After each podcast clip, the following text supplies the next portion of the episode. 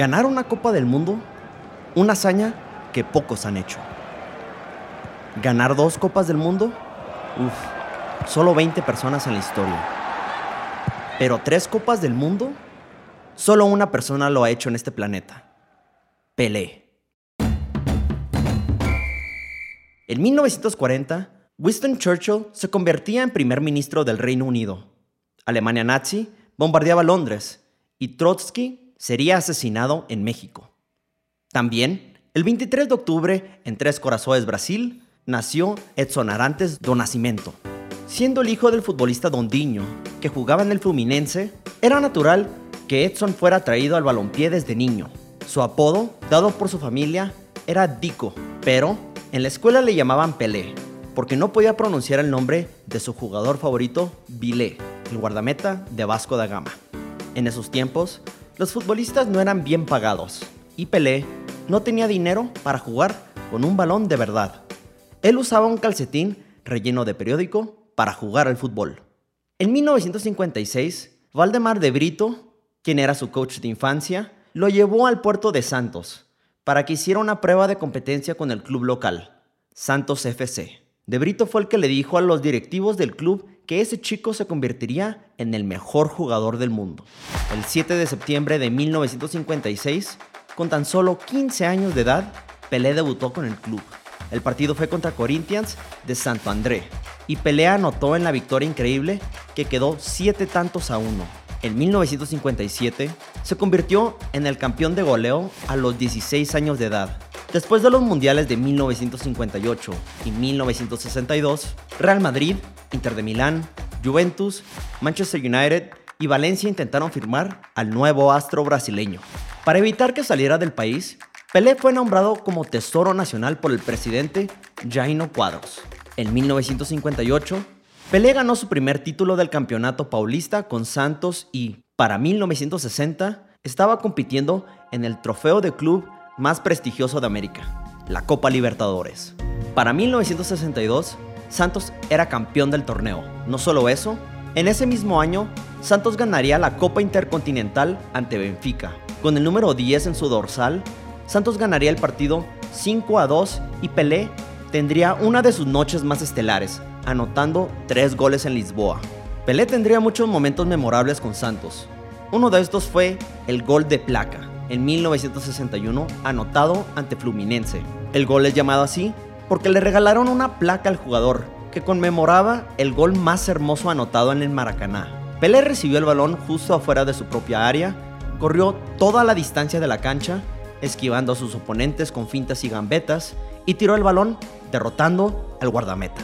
En 1963, Santos se convirtió en el primer equipo brasileño en ganar la Copa Libertadores en campo de su rival eterno, Boca Juniors llegaba a la final muy bien, pero en Brasil Santos ganaría el partido de ida 3 a 2. La final de vuelta fue en la bombonera y volvería a ganar 2 goles a 1. Ese mismo año, Santos retendría la Copa Intercontinental venciendo al Milan. Santos ganaría el Campeonato Paulista en el 67, 68 y 69.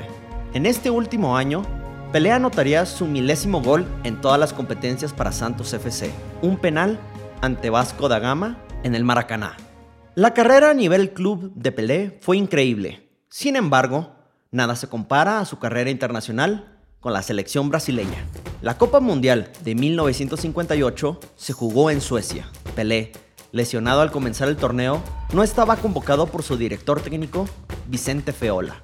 Los jugadores de la selección imploraron que lo incluyeran en la lista de jugadores y, después de varias disputas, Feola cedió. En el primer partido de Brasil, que fue ante la Unión Soviética, Pelé debutó en el Mundial.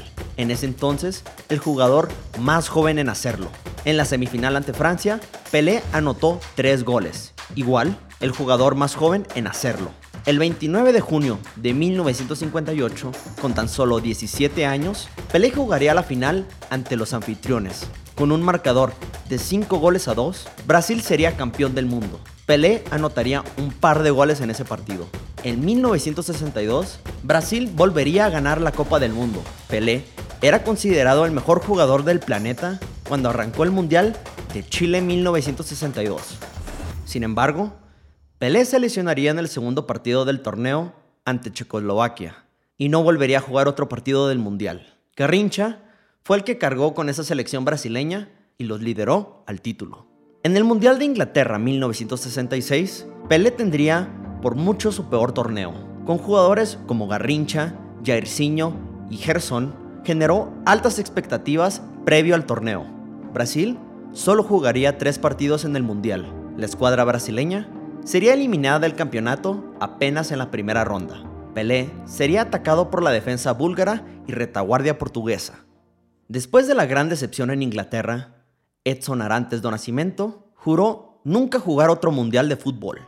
El mundial de 1970 fue marcado como un mundial inolvidable. Se utilizó el primer balón oficial en un mundial, el Adidas Telstar, que se convertiría en el balón icónico del deporte. También sería el último mundial de Pelé, que en 1966 reconsideró su salida de la selección brasileña y, con Gerson, Jairzinho, Ribeliño y Tostao, llegaría invicto al torneo. El Mundial de México 70 es considerado por muchos el mundial en donde se jugó el fútbol más bonito de la historia, con más goles por partido que otro mundial a la fecha. Brasil jugaría el fútbol más atractivo y ese equipo es comúnmente reconocido como el mejor equipo de todos los tiempos. Ganarían los seis partidos disputados en el torneo y en el Estadio Azteca de la Ciudad de México, Pelé y Brasil ganarían su tercera Copa del Mundo. Después de eso, no había duda quién era el rey del fútbol. Cristiano Ronaldo dijo, Pelé es el mejor jugador de la historia del fútbol y solo habrá un solo Pelé. José Mourinho comentó, yo creo que él es el fútbol él es el verdadero hombre especial. Y Alfredo Di Stefano diría, Lionel Messi y Cristiano Ronaldo son excelentes jugadores, con cualidades increíbles, pero Pelé simplemente era el mejor. Gracias por escuchar, esto fue Balompié y hasta la próxima.